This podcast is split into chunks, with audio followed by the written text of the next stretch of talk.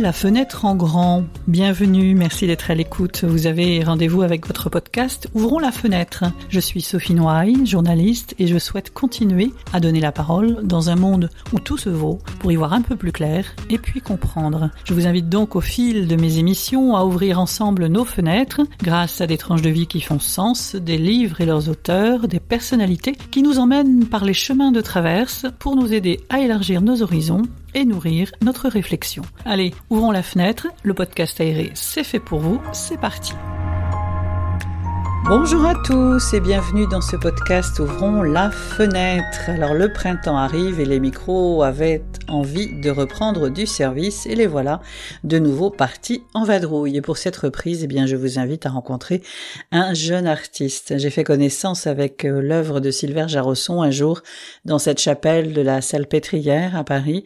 Une belle découverte mise en scène de façon monumentale et dans une certaine sobriété propre au lieu et à l'artiste et propre aussi au mouvement et à la déambulation qui caractérise son œuvre.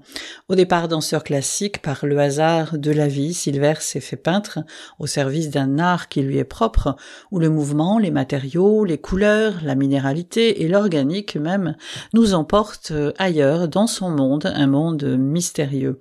En mars, ses œuvres seront à l'honneur au musée Unterlinden de Colmar, au cœur d'un programme polymorphe et poustouflant autour de la peinture, de la danse, de la musique, de la poésie et de la réflexion philosophique.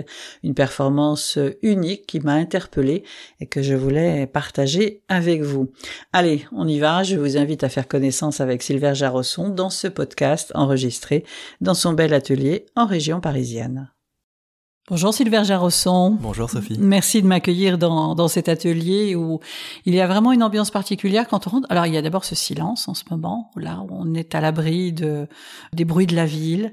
On est vraiment dans ce qu'on peut appeler un atelier euh, d'artiste, un atelier euh, industriel. C'est le vôtre. Exactement. À la fois industriel, mais avec une petite âme quand même, enfin j'espère. Euh, un petit côté euh, bohème, vous savez, euh, les ateliers de la fin du siècle dernier, peut-être même du 19e, au fond d'une cour ou au fond d'un jardin, avec un peintre un peu reclus qui crée à l'écart de la ville. Euh, c'est un petit peu, euh, c'est un petit peu euh, l'univers dans lequel on est ici. Enfin, j'aime bien rêver en tout cas que je suis là-dedans. Qu'on aime bien découvrir. Il y a des toiles par terre, il y a des toiles posées au mur, des toiles sur des chevalets, des pots de peinture, du matériel un tabouret que je vois là, parce que il y a aussi des toiles qui ont une certaine dimension, on en parlera tout à l'heure, hein, de ces fameuses toiles presque monumentales, en tout cas, il y en aura des toiles monumentales. Euh, c'est votre univers que vous avez créé petit à petit. Oui, alors j'ai ce j'ai ce, terrible défaut. Moi, je passe ma vie dans un atelier. C'est dur de me voir, mes amis me le reprochent. Euh, je suis là du matin au soir. Euh, j'y habite d'ailleurs un petit peu euh, parfois à mi-temps. Et donc, effectivement, c'est à mon image, c'est-à-dire très en bazar, mais aussi avec cette espèce de foisonnement. plein de tableaux partout, certains inachevés. parfois, je les reprends des années après. Enfin, il y a cette espèce de, de joyeux bordel. Et il y a de la lumière qui donne. Absolument, indispensable. Cet après-midi, le soleil donne. Eh oui, eh oui, on a de la chance. Ça vous inspire aussi cette lumière ou pas? Ou en fin de compte, cet univers qu'on va découvrir au fur et à mesure de ce podcast, c'est vraiment un univers particulier que moi j'ai découvert euh, dans cette chapelle de la Salpêtrière où vous aviez exposé, avec cette forme de la chapelle qui est très particulière, où on peut déambuler justement comme ça en mouvement, et on reparlera du mouvement qui est important évidemment pour vous.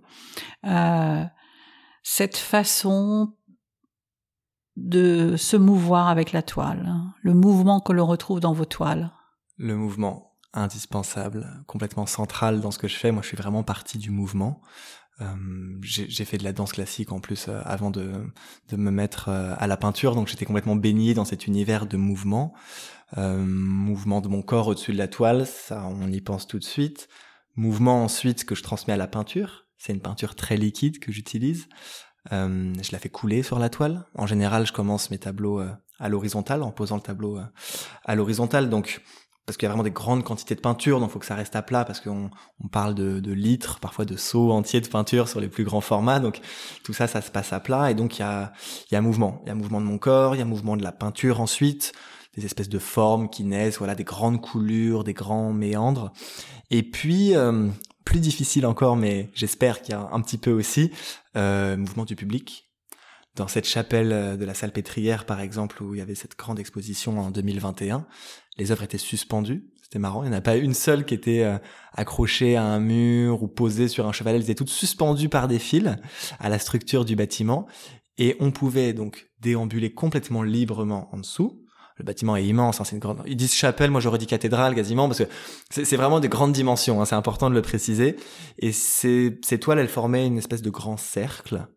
Euh, voilà, elles étaient euh, à touche-touche, et ce grand cercle de peinture flottait au milieu du cœur de la chapelle. On avait toute liberté de déambuler en dessous puisque c'était suspendu à plusieurs mètres de hauteur. Et là, il y avait une espèce de mouvement, mouvement collectif. Comme c'était un cercle, les gens tournaient assez naturellement, voilà, pour voir toutes les faces du cercle. Et, et là, je me suis dit, voilà, c'est pas seulement euh, parce qu'on on, décrit souvent comme euh, le peintre en mouvement.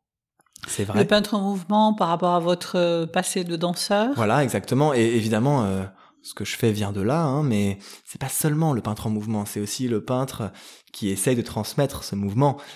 J'aimerais, en tout cas, que les gens ressentent le mouvement dans leur corps quand ils viennent à mes expositions. Et c'est un peu pour ça d'ailleurs aussi que je travaille de plus en plus sur la grande dimension. Parce que je trouve que les grands tableaux, ils suscitent un petit peu plus cette envie de mouvement chez les spectateurs. On entre dedans, en tout cas on est happé par, euh, par vos toiles, par euh, ce châssis avec lequel vous avez euh, presque dansé, j'allais dire, même si vous ne voulez pas vous apesantir là-dessus, parce que vous êtes peintre à part entière aujourd'hui, vous n'êtes pas un peintre danseur, ni un danseur peintre.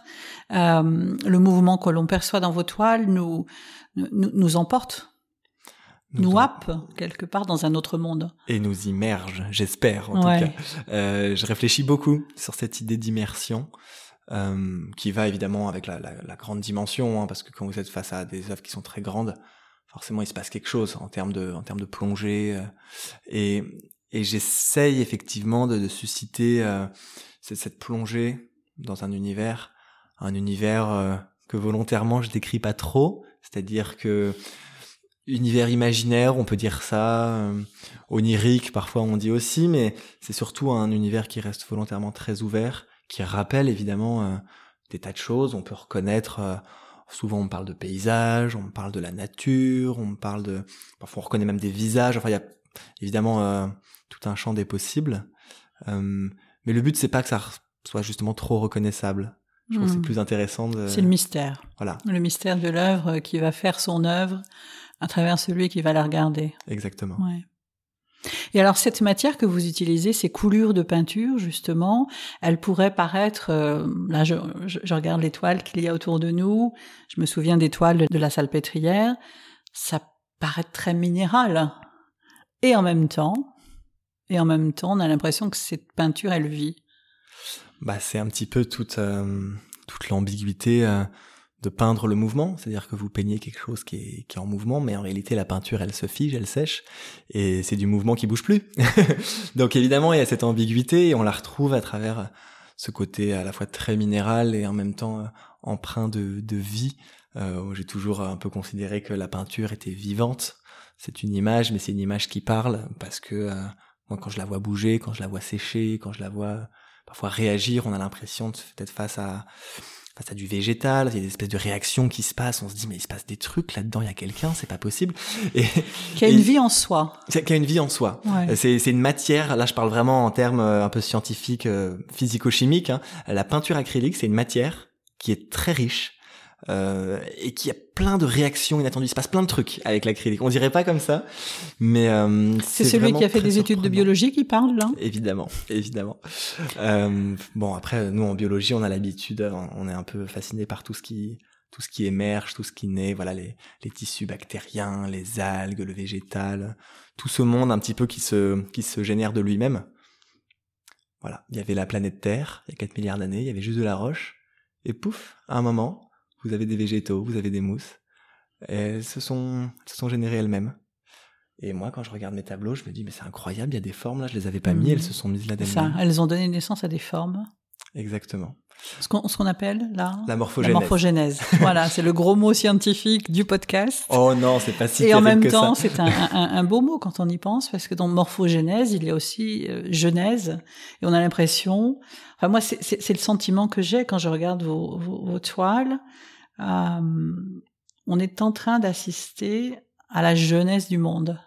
Exactement. Ou en tout cas, si je peux me permettre, euh, la jeunesse d'un monde. D'un monde. Pas forcément ouais. le nôtre. Et c'est ça d'ailleurs qui est étonnant, c'est que euh, on, on, laisse naître un monde et à la fois on a l'impression de le connaître, mais en même temps pas tout à fait. Et on se dit, mais est-ce que c'est le nôtre? Est-ce que c'en est un autre? Et si c'en est un autre, pourquoi il ressemble autant à ce qu'on connaît? Sylvain Jarosson, vous êtes justement surpris à un moment donné de d'être stupéfait devant une toile que vous ne reconnaissez peut-être pas. Vous dites, mais qu'est-ce que j'ai peint en fait? Enfin, qu'est-ce que cette toile tout d'un coup me révèle? C'est c'est des choses que j'ai déjà vécues effectivement à l'atelier. C'est des moments un peu particuliers. Euh, on est un peu surpris, on est un peu ému, on est un peu fier aussi, même si en réalité, bah, puisque c'est pas moi qui ai fait ça, c'est c'est pas à moi que je dois l'attribuer, mais il y a en tout cas cette relation toujours très surprenante avec la peinture. Euh, beaucoup de déceptions malheureusement aussi. C'est-à-dire? Euh, bah, des fois j'ai l'impression que ça marche pas. Et, et que c'est pas juste et que ça aurait dû marcher et que je comprends pas pourquoi ça a pas fonctionné aujourd'hui alors que ça devrait. Enfin il y a voilà toutes ces c'est des frustrations d'artistes hein, c'est classique mais euh, euh, parfois effectivement il y a, il y a de la déception et puis parfois au contraire il y a oh, de la découverte. Mais qu'est-ce qui se passe aujourd'hui? Mais quel petit miracle je viens de, de susciter sur euh, sur cette toile? Alors le, le miracle ou le, le fameux hasard dont vous parlez souvent? Ah le hasard qui donne naissance à un miracle parce que c'est aussi le hasard euh, le jour où ça marche pas c'est aussi parce que euh, pas de bol. Donc, un exemple. Un exemple. Euh, des œuvres. Euh, alors, je pars toujours avec une idée. Quand, quand, je, quand je démarre, je peux pas partir dans le vide. J'y arrive pas. Bon. alors j'ai une idée. Je me dis aujourd'hui, je vais faire comme ça. Bah, je vais reprendre justement une autre forme que j'ai aimée sur un autre tableau. Je débute. j'ai à peu près l'idée de comment je dois m'y prendre. Ah, là, hasard, ça se passe pas comme prévu c'est pas très étonnant, hein, on est face à des litres de peinture liquide, donc faut pas s'étonner que ça parte un peu dans tous les sens. Et je me rends compte au bout d'un moment, en milieu de journée, que en fait ça va pas du tout à ce que j'avais pensé. Euh, que là je peux complètement oublier hein, l'idée initiale, c'est mort, ça marchera pas aujourd'hui, c'est hors de question. Par contre, tout d'un coup, je me dis ah mais attends, mais là il y a un truc incroyable, j'avais pas pensé. Oh, mais il suffit de la retourner. Ça peut être aussi simple que ça. À un moment, je voilà, c'est je, me, je réalise qu'il faut lâcher l'idée initiale, qu'il faut en prendre une autre, que parfois il suffit voilà de, de faire euh, un tour à 180 degrés et ça raconte une toute autre histoire que j'aurais probablement pas imaginée. Mais maintenant elle est là, elle est en train de naître, elle demande plus qu'à et je me dis ah il manque plus grand chose, voilà je suis cette piste, mmh. je rajoute ça là et là ça fait un nouveau tableau. Ça veut dire que la, la création à un moment donné euh, dépasse le créateur. Alors, oh, c'est, non, c'est un grand, grand. C'est très, voilà, c'est très grandiloquent c'est un grand, comme un ça. grand concept, mais euh, ça veut dire qu'à un moment donné, la, la, la, création vous dépasse. Elle m'échappe. Elle vous échappe. En tout cas, euh, c'est la peinture que je mets en mouvement. C'est elle qui joue le jeu. Moi, je suis un peu le chef d'orchestre. Voilà, j'initie, je lance, euh, je choisis les couleurs, je, je, je, je crée ce qu'il faut pour que ça se fasse, mais ça se fait à mon insu, effectivement. Et ça, je pense que c'est euh, C'est aussi ce qui rend la, ce qui rend la démarche intéressante. Je pense qu'il faut l'assumer. Enfin, il n'y a pas de, y a pas de problème avec ça. Et en tout cas, dans ma façon de travailler, il y a évidemment euh, un moment quelque chose qui m'échappe. Qu'est-ce qui intervient euh, comme élément extérieur qui va vous dire un matin, tiens, je vais me lancer dans cette, euh, dans cette toile? On, on parle pas d'inspiration, mais euh, voilà, un événement, quelque chose que vous avez entendu, une personne que vous avez rencontrée et où Juste un pot de peinture, voilà, posé sur le sol. Ah, toujours, je suis très troublé euh, quand je vois ce que font les autres artistes, parce que c'est toujours très bon, et que du coup, évidemment, voilà, on, on regarde ça avec un peu de fascination, donc euh, peut-être ce qui me nourrit le plus, c'est d'aller voir euh, des expositions. Euh, alors, voilà, évidemment, après, on a tous nos artistes fétiches, donc moi, on me rappelle on me raccroche beaucoup à l'abstraction lyrique, à tous ces peintres abstraits de la deuxième moitié du XXe siècle. Il y a eu toute une époque avec toute une génération d'artistes. américaine, ouais. Euh, D'abord aux États-Unis, mais ensuite il y a eu aussi des Français. Hein. On a eu des, des Debré, des Hartung, même encore actuellement euh, Fabienne Verdier, par exemple, euh, expose au musée Unterlinden de Colmar. Et c'est aussi voilà, c'est une peintre de l'abstrait. Et puis parfois même des artistes aussi plus éloignés, pas nécessairement dans mon style ou dans le type de travail que, que je développe. ça peut être très inspirant. Je pense à Francis Bacon par exemple. Une belle référence. N'est-ce pas? Est-ce qu'on n'a pas tendance aujourd'hui à, où on s'en éloigne peut-être, à, toujours vouloir enfermer les, artistes dans une case, les créateurs dans, un cadre, dans un mouvement? Ah, Il y a un petit peu de ça. Je pense que c'est pour s'y repérer parce que alors la création artistique est tellement foisonnante qu'effectivement si on si à un moment on, on crée pas des repères, euh, on s'y perd un petit peu. Moi j'ai surtout l'impression qu'on vit à une époque de, de grande floraison. Enfin, c'est incroyable tout ce qui se passe, euh, la création artistique en ce moment. Enfin, en tout cas là à Paris, moi dans ce que je vois, c'est mhm. ça part dans tous les sens. Alors qu'on disait qu'à un moment donné la peinture était finie. Oui, alors on a dit ça. Moi, j'y ai jamais vraiment cru et, et on l'a pas dit longtemps d'ailleurs parce que évidemment non, la peinture c'est pas fini. Ça c'est c'était pas crédible, mais euh, c'est génial. On vit à une époque de il y a plus une seule case en tout cas. Peut-être qu'on met un artiste dans une case, mais autant on peut dire euh, voilà les années 10, euh, les années 20, les années 30, il y avait telle période, telle période. Autant euh, je souhaite bon courage à ceux qui dans un siècle chercheront à définir le courant artistique des années 2020. je serais curieux de savoir, mais à mon avis, ils sont pas au bout de leur peine. Vous citiez euh, Sylvain Jarosson, le musée Unterlinden, et mhm. quelque chose d'extraordinaire s'y prépare. Absolument. puisque vous allez quasiment être euh, un mois présent dans, dans, ce musée avec euh, une programmation extraordinaire qui va allier la peinture évidemment, la poésie, la musique, le ballet, mhm. donc quelque chose de d'unique en son genre dans cette performance qui va euh, allier tous ces arts différents, qui est vraiment une performance polymorphe C'est effectivement un projet euh, assez étonnant, très très polymorphe. C'est c'est une exposition, mais pas seulement. C'est aussi toute une programmation culturelle qui va répondre à cette exposition. Donc, euh, dans l'espace euh, dit de la piscine, ça me fait toujours rire, euh, du musée Unterlinden, c'est un nouvel espace du musée. une très grande pièce seront installées certaines de mes œuvres, très grandes en l'occurrence, trois très grands formats. Le plus grand fait 5 mètres sur 10, donc on est sur des choses réellement conséquentes. Donc il n'est pas ici. Elle n'est pas ici dans mon atelier, malheureusement, parce qu'elle ne rentre pas. C'est des œuvres, d'ailleurs, c'est important de le, de le signaler, qui ont été réalisées aux ateliers de décor euh, de l'Opéra national du Rhin situé à Strasbourg. Ils ont des grands ateliers où ils font les décors de scène et en fait là on est réellement à l'échelle d'un décor de scène. Et donc ça a été fait euh, dans ces ateliers où ils ont beaucoup de place. Ils m'ont beaucoup aidé d'ailleurs aussi dans la réalisation des œuvres. Et, euh, et l'Opéra national du Rhin participe justement aussi euh, à ce projet. Ils ont ils ont signé la, co-réalisation comme on dit, avec notamment des danseurs du ballet qui viendront danser parmi les œuvres. Cette exposition s'intitule L'œuvre qui va suivre. Alors, qu'est-ce que ça veut dire? Eh ben, c'était une façon pour moi de souligner que mes œuvres s'engendrent les unes les autres. Il y a une œuvre et puis il y a l'œuvre d'après, celle qui va suivre. Et puis c'était aussi une façon de bah, d'interroger un petit peu le statut des œuvres.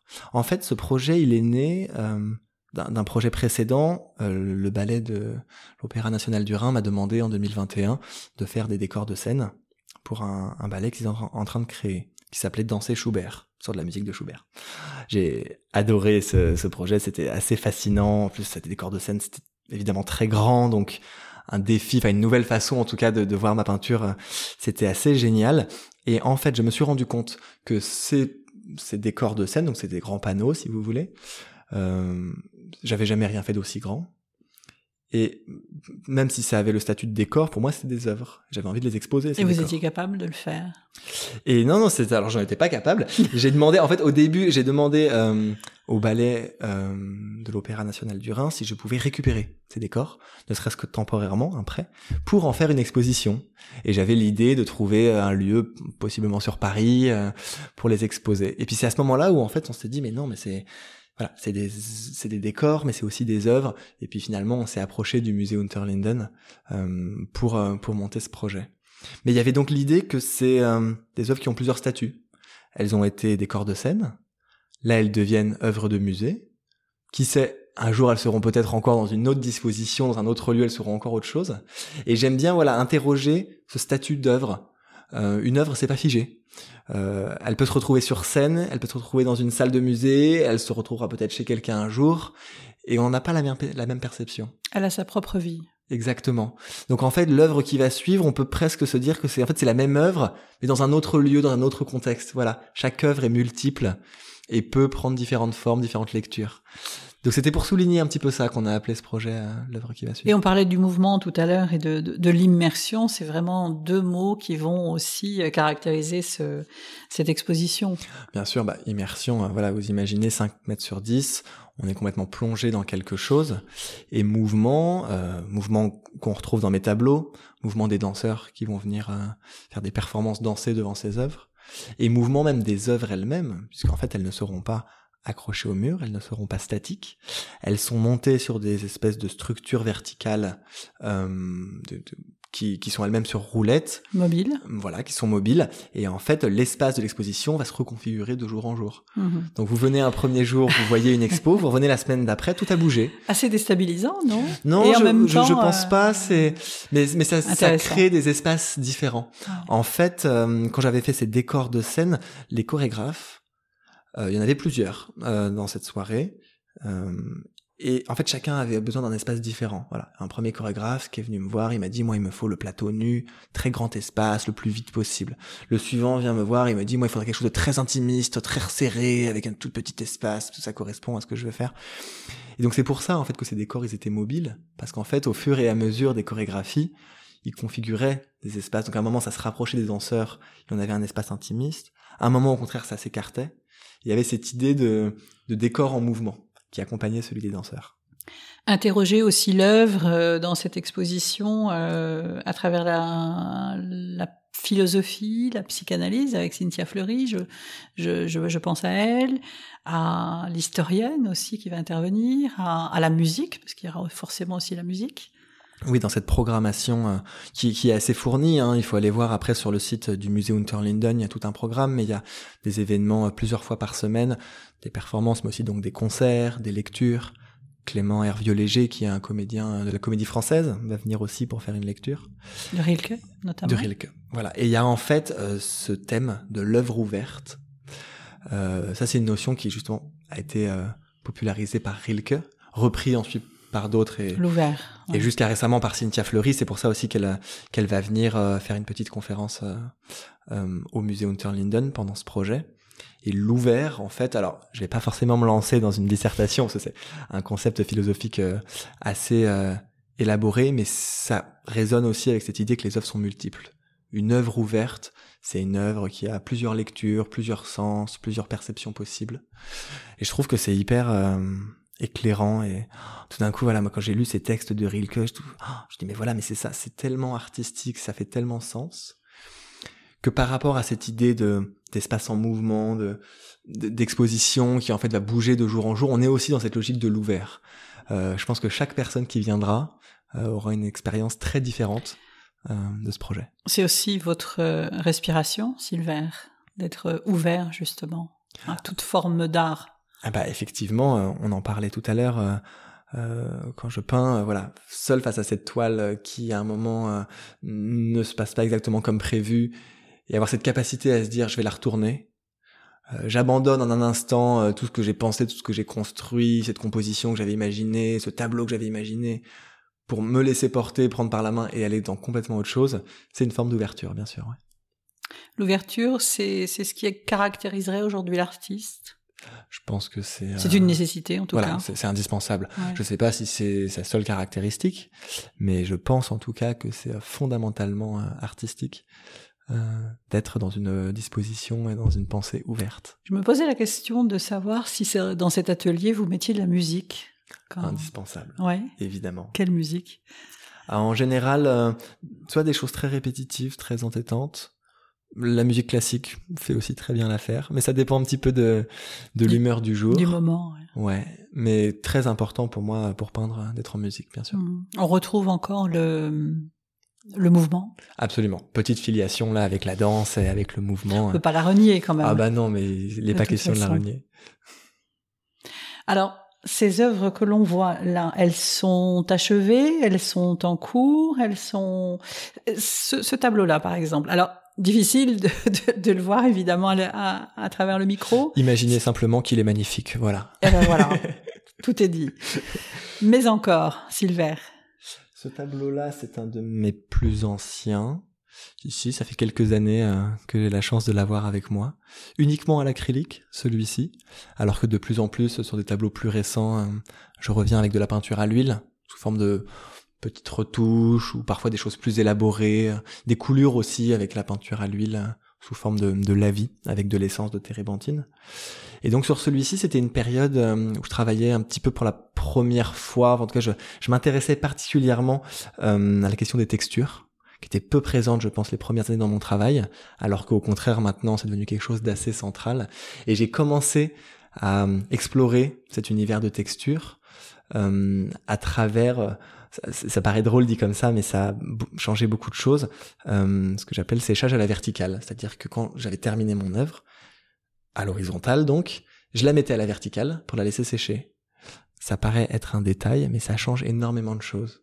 À la verticale, les formes s'étiraient, les sous-couches, tout ce qu'il y avait en profondeur, parce qu'il y a plusieurs couches de peinture, apparaissaient presque par transparence. J'ai réussi, par exemple, ça me surprenait beaucoup, à certaines époques, à rendre l'acrylique translucide. Alors que c'est une peinture qui, théoriquement, par définition, est très opaque, c'est-à-dire complètement couvrante. Quand vous mettez une couche d'acrylique, tout ce qui est en dessous disparaît complètement. Et ben là, j'arrivais à avoir presque des espèces de films transparents extrêmement légers, des voiles, de, peinture acrylique. Ça, c'était parce que je laissais sécher mes œuvres à la verticale. Et cette œuvre-ci, elle est vraiment caractéristique de cette période et de ce séchage à la verticale, avec, euh, on aperçoit euh, différentes euh, petites parties qui sont transparentes. Et vous les reprenez, ces œuvres? Ah non, non, non, ça c'est le genre de choses que j'ai la prétention de considérer que maintenant c'est de, l'ordre du patrimoine. Voilà, je n'y touche plus parce que c'est témoin d'une époque. Et, et je veux plus y toucher parce que ce serait trop dommage. Hein. Mm de, détruire ça. Mais elle est là. Absolument. Une présence euh, vivante, on y revient. Euh, je me rends compte aussi à quel point effectivement les œuvres qui restent à l'atelier longtemps deviennent des œuvres ouvertes. Le regard que j'ai sur ces tableaux plusieurs années après n'est évidemment plus celui que j'avais à l'époque, et elle continue, voilà, de peut-être de générer les œuvres suivantes, d'inspirer euh, ce qui va suivre, l'œuvre qui va suivre. L'œuvre qui va suivre. On n'a pas dit, on n'a pas donné les dates, mais on retrouvera de toute façon hein, sur le site du podcast et puis sur euh, le site Ouvrons la fenêtre, euh, le dossier de presse et sur le musée Unterlinden aussi où il y a euh, toutes les informations. C'est du 4 mars au 24 mars. Absolument. Donc tous ceux qui ont la possibilité de se rendre à Colmar, un petit voyage en Alsace, un petit week-end, allez, pour passer au musée Unterlinden pour voir cette cette performance extraordinaire. Elle est arrivée comment cette performance en fin de compte? C'est une histoire de relation, c'est une histoire de, de, de rencontre, de hasard, de. Ça s'est passé, c'est très drôle. Ça s'est passé euh, au ballet de l'Opéra national du Rhin. Euh, six mois après avoir réalisé ces décors de scène, euh, un jour en fait, euh, je venais un petit peu aux nouvelles sur ce qu'étaient devenus ces, ces décors. Ils m'ont euh, m'ont expliqué qu'ils étaient dans un hangar stocké comme tous les décors de tous les programmes de la saison et ça m'a fait une impression glaçante. Moi, j'avais l'impression d'avoir peint le, peut-être que j'avais fait de, plus grand, de plus beau, de plus abouti. Enfin, je considérais que c'était mon œuvre number one, comme on dit. Et c'était stocké. Et c'était stocké dans un hangar. Et là, je me suis dit, non, mais c'est pas possible. Donc, je leur ai demandé, mais est-ce que je peux, moi, la faire vivre sous forme d'exposition? Est-ce que vous me la prêtez? Est-ce que je peux l'embarquer à Paris? Et c'est là où ils m'ont dit, bah, en fait, on aimerait bien, on est en lien avec le musée Unterlinden voilà, l'Opéra du Rhin et, le Musée Unterlinden sont tous les deux à quelques kilomètres hein, en Alsace. Donc ils se connaissent bien. Et il y avait cette, déjà apparemment cette, euh, cette idée qui avait été évoquée de faire intervenir des danseurs, de faire danser euh, dans, le, dans les espaces du musée. Et donc voilà, est apparu l'idée à ce moment-là de leur dire mais on pourrait peut-être proposer cette idée de la danse et de la peinture présentés conjointement dans un seul projet au Musée Unterlinden. On est encore dans cette euh, notion d'ouverture parce que c'est une, une, réelle opportunité pour des musées dits classiques, dits traditionnels de, de, de petites villes ou de moyennes villes, parce qu'on va faire attention à Colmar quand même, mais Colmar centre touristique aussi très très important. C'est une façon de, de hum, proposer aux visiteurs euh, une autre euh, manière d'aborder le musée Absolument. Enfin, je ne veux pas parler euh, à la place du musée Hunter Linden, mais j'ai ressenti en tout cas effectivement une, vraie volonté d'ouverture. Euh, en tout cas, ils étaient très ouverts à, ce type de projet et, très euh, très partants pour tenter l'aventure. Alors, qu'est-ce que vous allez vous, vous dire dans, dans, dans ce mois, euh, l'œuvre qui va suivre, hein, oh, avec bah, euh, toutes ces sollicitations de public, de, qu'il va y avoir ces échanges euh, qui vont être très riches? Je vais avoir très peur. Non, vous savez, les, les, périodes d'exposition, c'est toujours un peu des périodes d'angoisse, mais dans le bon sens du terme, hein, évidemment. Faut pas, il y a aucun problème avec ça, mais c'est sortir de son atelier et s'exposer au monde? Absolument, avec toutes les toutes les angoisses que Tout ça que peut ça comporte. susciter. Il y a toujours un petit peu le côté on se jette à l'eau quoi. À un moment on, on, ose, on se mouille entre guillemets. Voilà, on sait pas ce que ça va donner. On c'est comme c'est et je ne sais pas exactement ce que les gens vont en penser. Certains aimeront, certains n'aimeront pas. Il faut faut accepter ça et à un moment on, on y va quoi. Et alors? Eh ben j'ai peur. non. j'ai très très peur. Non mais là, là maintenant l'essentiel est l'essentiel est fait. Les, les offres sont prêtes. Euh, euh, les invitations ont déjà été envoyées. Enfin, il n'y a, pas de problème euh, avec tout ça. Euh, et j'ai vraiment de la chance là sur ce projet. Ça a été super bien préparé. Voilà, c'est un musée. Moi, j'ai pas l'habitude de travailler avec les musées. Hein, c'est la première fois. Mais c'est des institutions qui font un boulot absolument dément. Quoi. Je dire, des mois et des mois à l'avance, tout est prêt. C'est des pros. Tout est bien pensé, tout est bien fait. Donc je veux dire, moi, j'ai jamais, euh, je crois que j'ai jamais fait, j'ai jamais aussi bien préparé une expo que celle-ci. Donc, de ce point de vue-là, évidemment, je suis confiant. Et puis après, euh, on verra le soir du vernissage euh, ce que les gens en pensent. On a aussi un, prévu un, petit catalogue, enfin pas petit d'ailleurs, il est, il est assez grand, mais euh, on a prévu un catalogue assez complet avec euh, notamment Cynthia Fleury qui non seulement interviendra, mais qui a aussi écrit pour le catalogue. Et, et ça, je, enfin, je sais que ça va être un très bel objet. Donc j'ai hâte de l'avoir entre les mains. Oui, j'ai lu ça hein, dans le dossier de presse, euh, effectivement. Et l'œuvre qui va suivre, l'œuvre qui va suivre. l'œuvre qui viendra ah. après l'œuvre qui va suivre. Oh, Quelle je sais, est-elle Je, je sais Ouais. pas encore exactement euh, dans cette même logique de, de se dire que les œuvres elles euh, elles ont plusieurs vies et qu'elles sont faites pour vivre. J'espère que euh, les œuvres qui sont présentées ici euh, au musée Hunter Linden trouveront peut-être un jour leur place ailleurs. Reste à savoir où. Puis on est quand même sur des grands formats, donc euh, ça ça ne rentre pas n'importe où. Et puis euh, j'espère surtout, mais je, je, je pense que ça ira, hein, que ce sera le début de d'autres euh, d'une autre façon peut-être d'envisager le métier de peintre et, les expositions. Et j'ai notamment dans ce projet beaucoup apprécié le fait de travailler sur d'aussi grands formats. Très difficile mais, mais hyper stimulant en fait sur le plan euh, pictural euh, c'est des défis enfin moi j'ai l'impression de pas encore appréhender ça complètement Mm. mais je vois bien tout ce qu'il y a comme euh, Outre la partie logistique et matérielle, qu'est-ce que ça entraîne comme exigence? Et ben justement, ça entraîne alors déjà une façon de travailler très différente. Plus les formats sont grands et plus j'ai de difficultés en fait à, à faire couler la peinture, ce qui est vraiment un peu le- mon ADN, enfin ma façon de procéder. Et donc de plus en plus, euh, face aux très grands formats, je, je travaille plutôt au pinceau, euh, avec parfois des parties ouais, qui sont reproduites à partir de, de modèles préexistants plus petits, etc. Donc il y a une façon de travailler qui, qui évolue petit à petit et qui, je pense, euh, voilà, ouvre la voie vers euh, encore des choses nouvelles, une autre façon de travailler.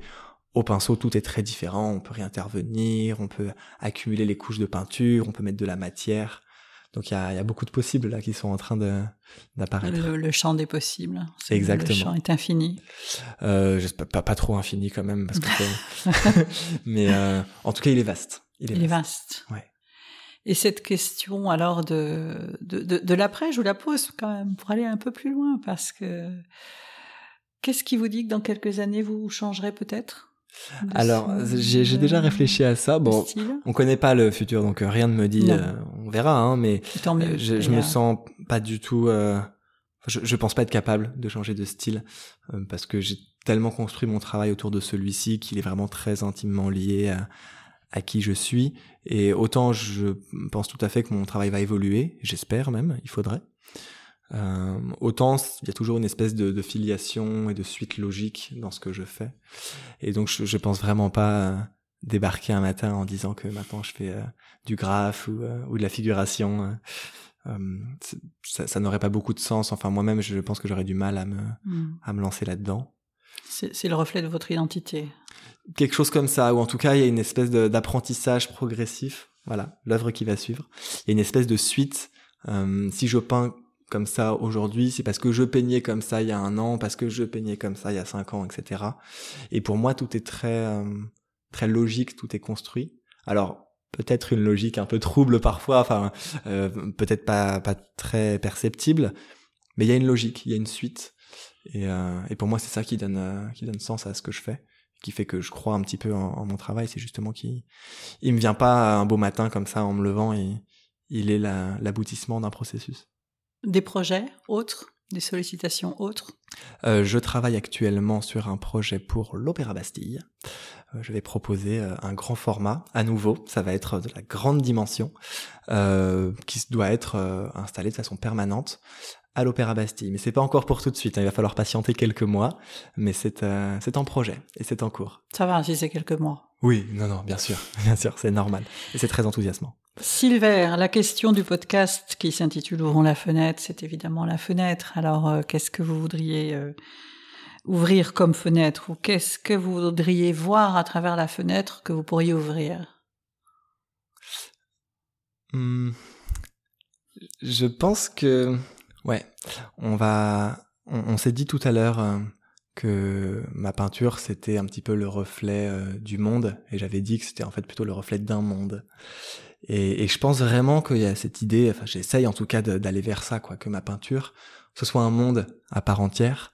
Euh, c'est pas prétentieux de dire ça, c'est juste une façon de souligner que elle est vraiment abstraite, elle a ses règles à elle, elle a son fonctionnement à elle, finalement assez peu influencé par euh, ce qu'on connaît par ailleurs, quelque chose de un peu autogénéré, voilà, chaque œuvre euh, en engendre une autre, un peu en vase clos, voilà, enfin en tout cas en cercle. Et, et je vois, moi, c'est voilà tout cet univers visuel qui est le mien, qui se construit d'année en année. Il y a de plus en plus d'œuvres et des séries différentes. Ça change, il y a de plus en plus de choses. Il y a comme différentes différentes régions, etc. Et donc euh, je pense qu'il est euh, important d'ouvrir une fenêtre sur ce monde-là, justement. Peut-être euh, ouvrir une fenêtre entre notre monde tel qu'on le connaît et puis celui-ci, le monde de la peinture qui coule et qui crée des formes, la morphogénèse, on en parlait qui crée des formes, qui crée des impressions, des souvenirs, des... tout cet univers un petit peu onirique. Très important d'avoir une fenêtre entre les deux. Merci beaucoup, Sylvain Jarosson. Et puis on vous retrouve avec cette œuvre qui va suivre, l'œuvre qui va suivre, au musée Unterlinden de Colmar, euh, du 4 mars au 24 mars. Merci beaucoup. Merci Sophie. Merci beaucoup à mon invité. C'est toujours un plaisir de tendre le micro à des personnes qui arrivent à se rendre disponibles et qui euh, ont cette générosité pour euh, partager ce qu'elles vivent et puis nous aider aussi à aller plus loin à travers leur expérience et puis euh, leurs propos. Alors si ce podcast vous a plu, eh bien je vous invite à laisser des commentaires et des suggestions. Ouvrons la fenêtre est un podcast indépendant qui a besoin de vous pour poursuivre sa route je vous invite donc à me laisser des étoiles sur les plateformes d'écoute et puis euh, vous pouvez également les partager dans votre réseau euh, comme vous le souhaitez. Vous pouvez aussi devenir contributeur de cette émission via la cagnotte euh, Tipeee. Vous avez toutes les informations à chaque fois en dessous des textes qui accompagnent chaque épisode. Et puis je vous donne rendez-vous également sur mon site ouvronslafenêtre.fr pour aller plus loin et retrouver l'ensemble des épisodes et puis parfois des illustrations, des photos qui accompagnent les podcasts. Alors merci infiniment pour euh, votre fidélité et puis pour votre confiance. À très bientôt pour un nouveau rendez-vous avec Ouvrons la fenêtre. Abonnez-vous et puis portez-vous bien en attendant.